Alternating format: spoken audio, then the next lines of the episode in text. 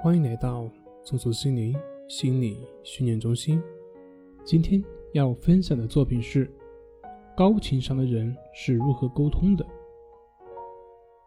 我们从出生的那刻起，语言的交流就开始徘徊在我们的周围。尽管那个时候我们还不会说话，但是父母或身边的亲人却一直在试着用语言跟我们交流。做人很难，说话也是同样的。同样的一句话，在不同的地方或者不同的时间，它的效果可以是截然相反。那么，我们应该怎么样去跟别人沟通，才能够取得很好的效果呢？空泛的讲道理很难让人受益。我们今天结合具体的一件事情来谈一谈，应该如何沟通。我们在生活中肯定是能见到一些负能量的人，张口就是各种抱怨，不是这个不好，就是那个不好，说的让自己也心里充满烦躁。面对这种情况，我们应该怎么办呢？是跟他去讲大道理，还是跟他一起去说对方？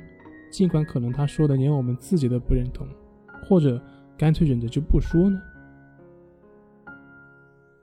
我自己本身就有这样的一个例子。好为人师，喜欢去开导，但是后来有一件事情改变了我这种喜欢开导的习惯，让我明白，原来很多时候听比说更为重要。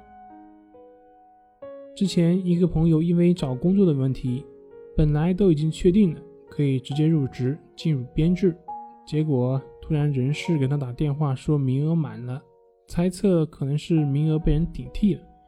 于是打电话给我一顿抱怨。要是换做以前的我，会讲一些大道理，像算了吧，此处不留爷，自有留爷处。像抱怨又有什么意义呢？还不如自己努努力，活出更好的自己，等等等等。但是那一次我没有说那些自以为是的正确的大道理，我只是做了一件事，就是跟他一起抱怨。甚至帮着他骂那些企业，典型的黑幕，骂那些企业的人事说话不算数，就这样陪着他骂了二十几分钟。结果他突然说：“也许可能他们的人事也没有办法，可能背后有更大的人定的，他也决定不了。”等等，他开始为那个企业说好话了。这个时候我就明白了，不用我说，他自己。已经放下了。这个时候，我才了解，原来最好的劝说就是不去劝说。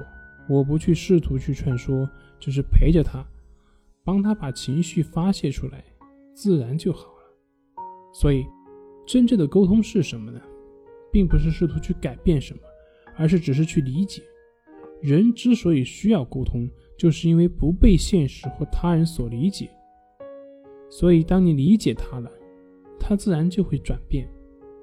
当然，理解的前提是不设目的，不含前提。唯有这样，你跟谁都能谈得来。